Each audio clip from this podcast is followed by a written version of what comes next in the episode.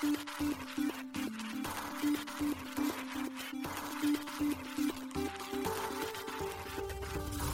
しい経済ニュース。この番組では現当社のメディア新しい経済が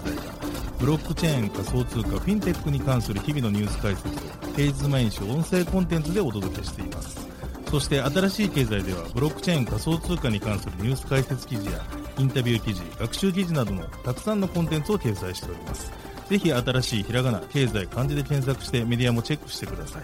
そして LINE 公式アカウントではメディアの更新情報を配信しております。LINE 公式アカウントにもぜひご登録ください。この番組は株式会社フィナンシェの提供でお送りします。フィナンシェはスポーツチームやエンタメプロジェクト、DAO などのトークンを購入して支援ができる新しいクラウドファンディングサービスです。サッカー J リーグ、野球、バスケなどのプロスポーツチームをはじめ、映画やアイドル、インフルエンサーなど100以上のプロジェクトのトークンがフィナンシェで購入できます。さらにトークン購入者はプロジェクトに応じたキャンペーン参加や NFT などの特典も。ぜひ iOS や Android でフィナンシェのスマホアプリを入れて新たな応援体験を味わってください。あなたの夢がみんなの財産になるフィナンシェ。現当社新しい経済編集部の武田です。高橋です。大塚です。はい、本日は1月の16日月曜日です。今日のニュース行きましょう。FTX 破産手続きで FTX ジャパン含む4つの事業売却を承認。アメリカ破産裁判所。コンセンシス、イーサステーキング機能、メタマスクステーキングリリース。イーサステークロック解除機能搭載の開発者ネットワーク、デブネット2公開。スイスのルガーノ市、発行総額約138億円のデジタル債券発行へ。アメリカ SEC がジェネシスとジェミナイを告発、無登録証券販売者として、IPFS ツイートをアーカイブするブラウザ拡張機能をリリース。昨年の暗号資産の違法利用は約2.5兆円に、チェーナリシス報告書。チリーズのソシオス .com メキシコサッカークラブアメリカと提携。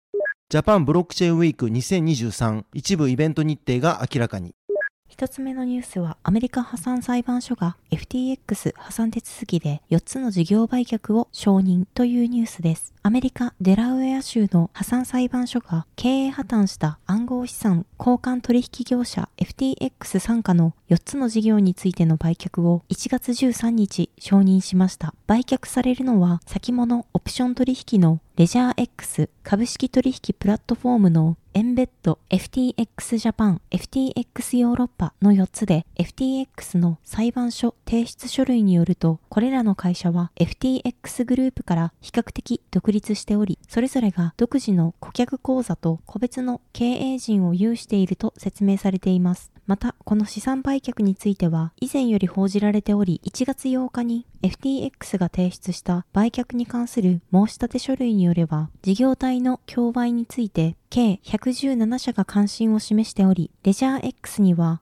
約56社、エンベッドには約50社、FTX ヨーロッパには約40社、FTX ジャパンには約41社が関心を示していると報じられていました。なお、裁判書類によると、FTX ジャパンホールディングスは、FTX ジャパンの持ち株会社で、FTX ジャパンに加え、FTX シンガポールを設立したと説明されています。FTX は現在これら4つの事業に関して入札募集を開始しています。なお、FTX ジャパンの売却については、FTX トレーディングジャパンが保有する FTX ジャパンホールディングスの持ち分を100%売却する、もしくは FTX ジャパンホールディングスの持ち分である FTX ジャパンと FTX シンガポールを個別に100%売却する可能性があると伝えています。入札希望者は2023年1月18日から2023年2月1日までの間で設定された各事業の入札締め切り日までに入札オファーを提出する必要があり、その後、エンベッドが2月21日、レジャー X が3月7日、FTX ジャパン及び FTX ヨーロッパが3月21日にニューヨークのサリファンクロムウェル法律事務所にて入札予定です。また、裁判資料には売却承認を検討するための公聴会日程として、エンベッドが2月27日、レジャー X が3月13日、FTX ジャパン及び FTX ヨーロッパが3月27日と記載されていますが、FTX は顧問と協議の上、入札手続きに定められた期限の延長、入札単位の変更、オークションの延期、スケジュール組み直し、もしくは中止、事業の一部または全てのオークション取り下げ、売却に関する公聴会の延期を行う権利があると記載されています。FTX は1月11日に破産裁判所で行われた審理にて50億ドル日本円で約6587億円超の現金や流動的な暗号資産、証券を回収したことを弁護士を通じて明らかにしていました。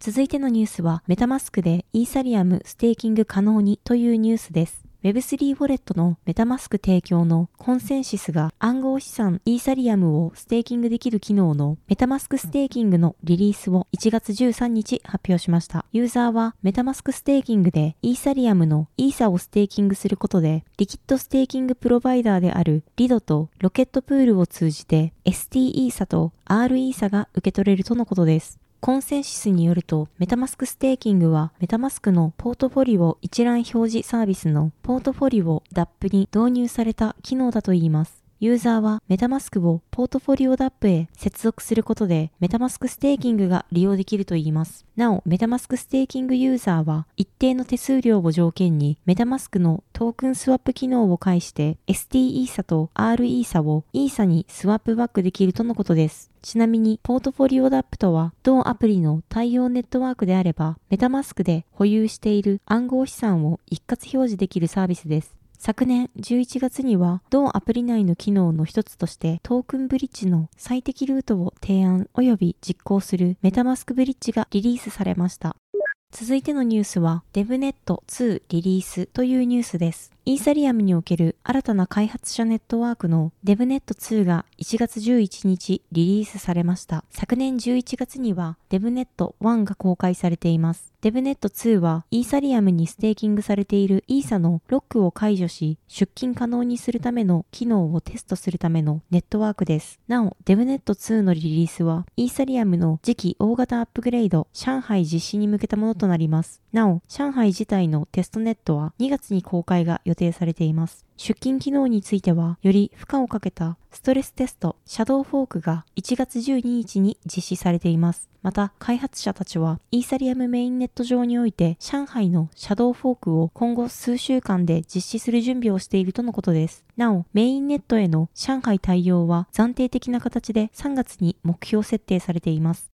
続いてのニュースいきます。ルガーノ市約138億円のデジタル債券発行へというニュースです。スイスのルガーノ市が発行総額1億スイスフラン、約138億円のデジタル債券を1月13日に発表しました。満期は2029年のスイスフラン建て無担保債券です。このデジタル債券はスイスの証券取引所を運営する SIX グループの子会社でデジタル資産の取引サービスを提供する SIX デジタルエクスチェンジ SDX の分散型台帳基盤で発行されます。なお SDX は分散型台帳基盤に R3 のコルダを採用しています。また、このデジタル債券は SDX と SIX の両方の中央証券保管所 SIXSIS で保有可能だといいます。ちなみにこのデジタル債券は SDX とスイス証券取引所の両方に上場され、取引可能となる予定です。そしてこのデジタル債券を AA3 に格付けしたムーディーズによれば、分散型台帳技術 DLT の利用は従来の発行と比較して著しく高いリスクをもたらさないとのことです。ルガーノ省のミケーレ・フォレッティ氏は、ルガーノ氏はブロックチェーン分野のパイオニアであり、ブロックチェーンと暗号資産の導入における国際的な中心地になることを目指しています。SDX で最新の債券を発行することは自然な次のステップであり、これらの目標を達成するための完璧な機会です。このデジタル債券の発行は、ルガーノ氏が公共セクター全体のイノベベーションのリーダーとしての役割を担うものであり、その学習効果は広範囲に及ぶと思われます。したがって私たちは公共部門がこのイノベーションを受け入れ、この新しい発行方法をサポートすることを強くお勧めしますとリリースでコメントをしています。SDX 代表のデイビッド・ニューズ氏は、ルガーノ市の SDX におけるデジタル債券発行は、規制対象の FMI で発行された初のデジタル地方債であり、SDX でデュアル上場するネイティブなデジタル債券商品が提供する価値提案の魅力を実証しています。SDX の効率的かつ革新的なデジジタル債券発行プロセスは SDX のブロックチェーンベースのプラットフォームと SIX の従来のインフラとの接続性を通じて市場へのリーチを最大化します。2023年には従来の証券発行から完全に規制されたブロックチェーンベースの金融市場インフラでのネイティブなデジタル証券発行への市場の移行が進む中、SDX のデュアル上場デジタル債券商品の採用が加速されることを期待しています。SDX はルガーノ氏のプラン B の一部になれたことを本当に誇りに思いますし、近い将来彼らの革新的なブロックチェーンプロジェクトが本番稼働することを楽しみにしていますと伝えています。なお、ルガーノ市は積極的に暗号資産を実社会に取り入れています。昨年10月にはマクドナルドやアートギャラリーなど、市内十数箇所で暗号資産決済に対応しています。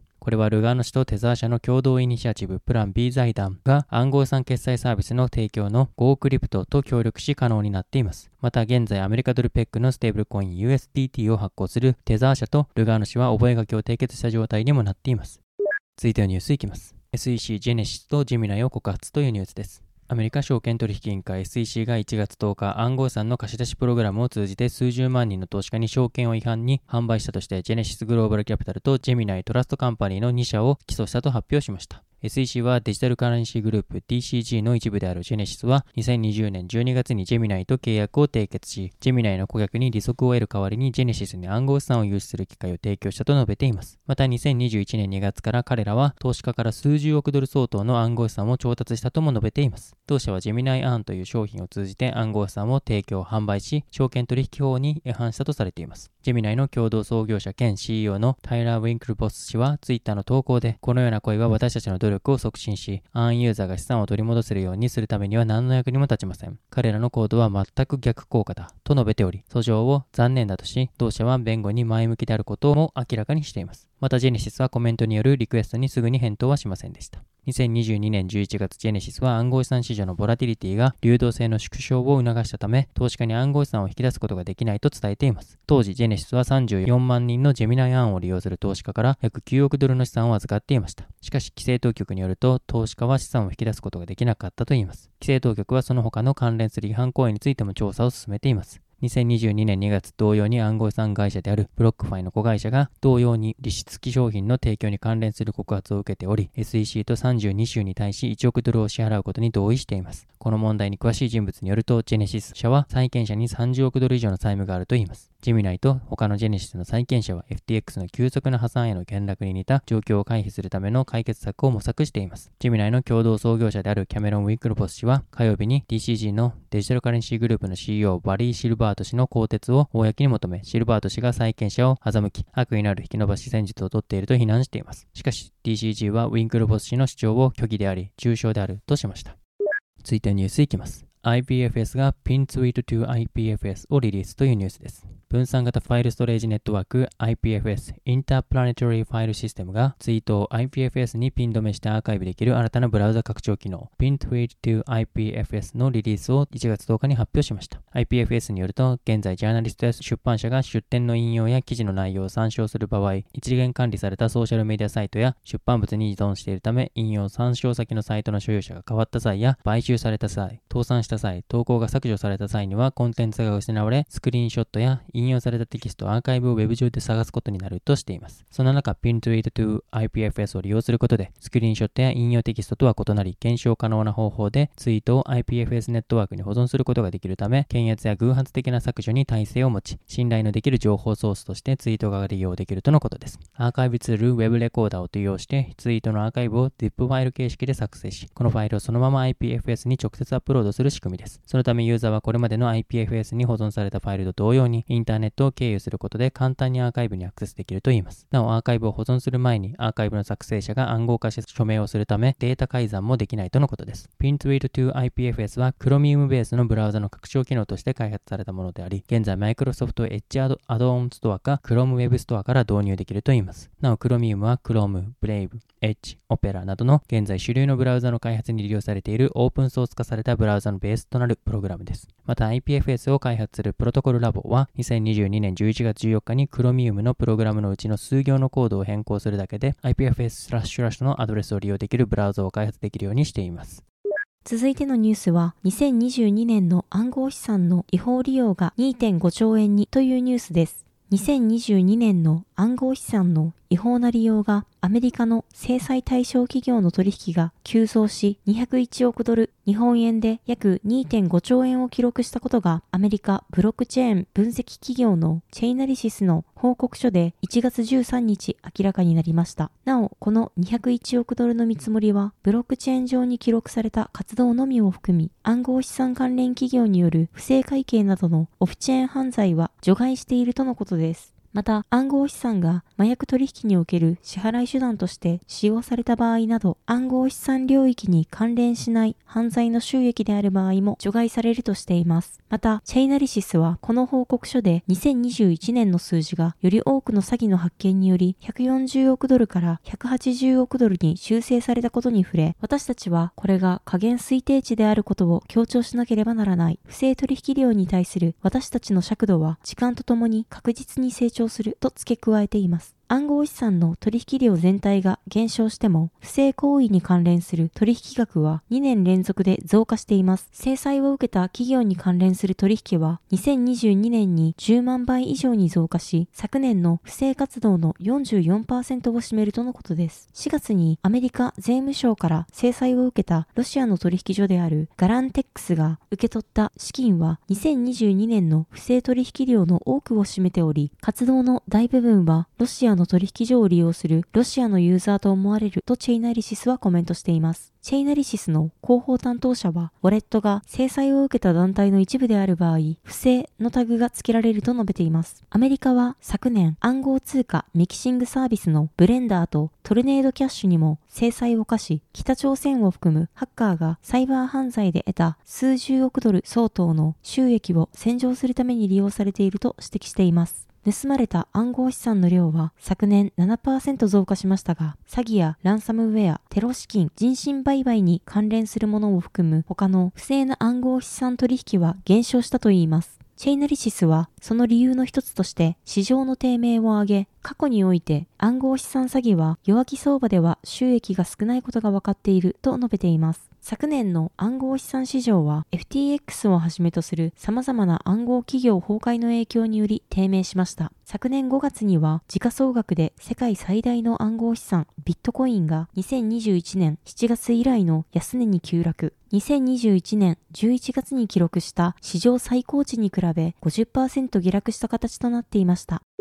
続いてのニュースは、ソシオス .com がクラブアメリカと提携というニュースです。ファンエンゲージメントプラットフォームのソシオス .com を運営するチリーズがメキシコのサッカークラブクラブアメリカとの提携を1月13日発表しました。クラブアメリカはメキシコの国内プロサッカーリーグのリーガ MX 所属のクラブチームです。メキシコの首都であるメキシコシティに本拠地を構えており、国内で最も人気のあるクラブとして知られています。なお、ソシオス .com がメキシコのサッカークラブと提携をするのは5例目です。今までにクルブ・サントス・ラグナ・アトラス FC、グアダラ・ハラ、クラブティグレスとのパートナーシップ契約が締結されています。今回の提携により、クラブアメリカは公式ファントークンの AME をソシオス .com で発行する予定とのことです。AME の発売イベントであるファントークンオファリングの日程や AME の価格についてはまだ決定していないとのことです。ソシオス .com とは、チリーズのブロックチェーン技術を活用し、プロスポーツチームがファントークンの発行と販売ができるプラットフォームです。チリーズは、アメリカンフットボール、バスケットボール、クリケット、サッカー、ゲーム、アイスホッケー、MMA、モータースポーツ、ラグビー、テニスといった10競技において、すでに25カ国で170を超えるスポーツ組織と提携しています。